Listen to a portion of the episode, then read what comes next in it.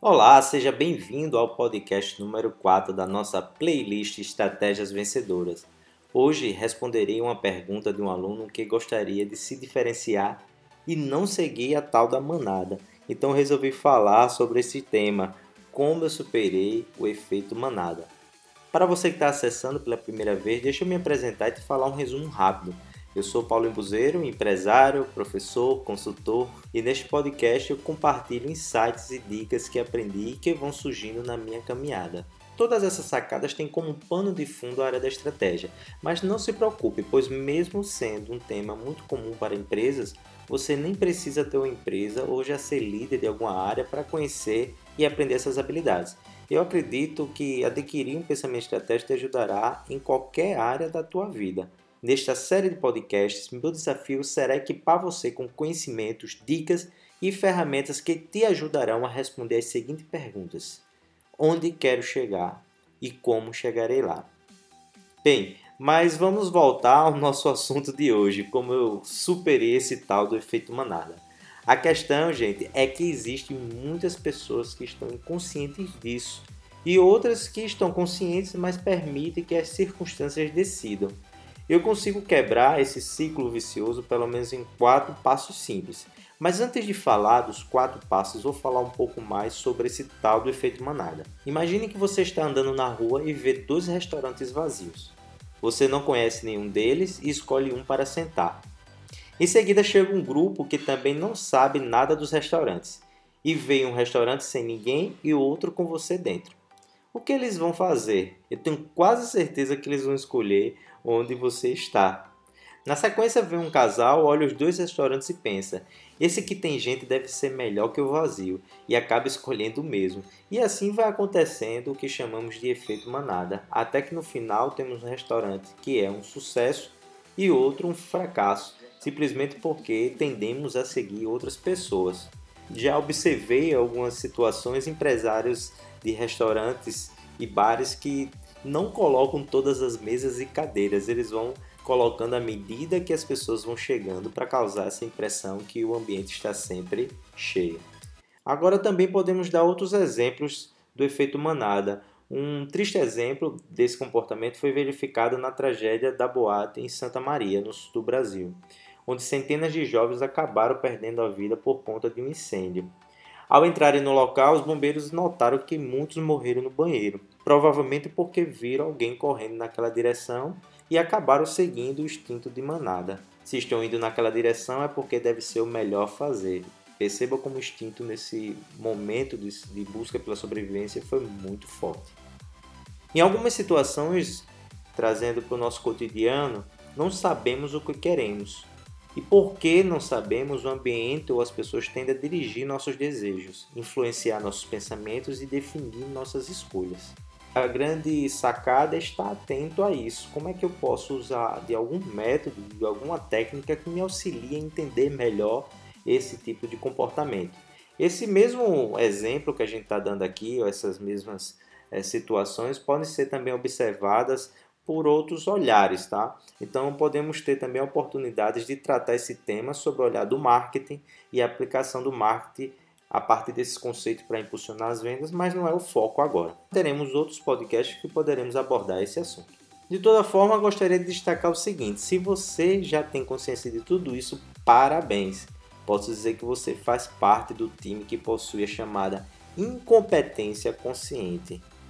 E o que é isso? Você sabe que não sabe alguma coisa ou que não conhece e, portanto, poderá decidir se buscará mais informações sobre o assunto ou se seguirá a manada. Esse seria o segundo estágio. Mas acredite, existem pessoas em uma situação muito mais complicada.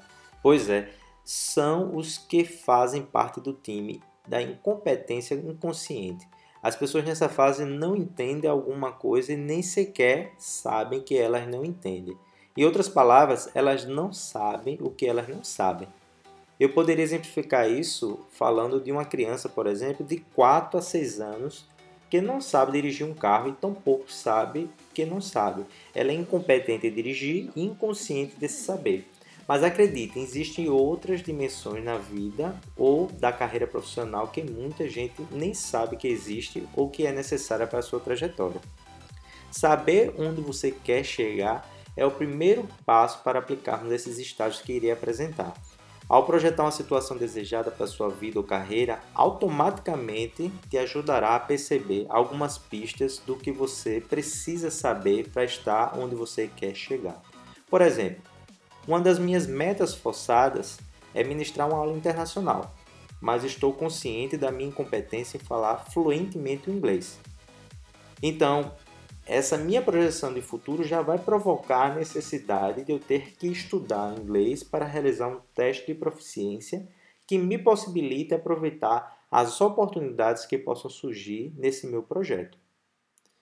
Agora vamos lá, pega um papel e caneta para anotar a sequência dos quatro estágios para o teu processo de aprendizagem e que poderá livrar você desse danado do efeito manada. Anota aí. O II, que é a sua incompetência inconsciente, quando você não sabe que não sabe. O IC, que é a sua incompetência consciente, você sabe que não sabe determinada coisa o CC, que é a sua competência consciente, e o CI, que é a sua competência inconsciente, que é quando você já internalizou os conceitos. E você pode fazer isso com vários exercícios. Você pode pegar, dividir em uma folha com quatro partes e definir uma meta usada para sua vida ou carreira e já descrever quais são as suas competências já internalizadas, que é o último estágio, as competências que você precisa lapidar mais que aí já é aquele estágio do CC, né, que você tem consciência dessa competência, mas ainda não está habilidosa a prática dessa, dessa competência, então você tem que exercitar mais, praticar mais, e aquelas que você não possui. Nesta última, você pode descrever o como você chegará nesta nova competência. Agora, deixa eu te falar como eu utilizo esses quatro estágios. No meu planejamento anual ou nas revisões que eu faço mensalmente, sempre tenho em mente onde quero chegar e isso me permite analisar quais competências serão necessárias para chegar lá. Talvez algumas competências necessitam apenas serem lapidadas ou necessitam ser adquiridas também.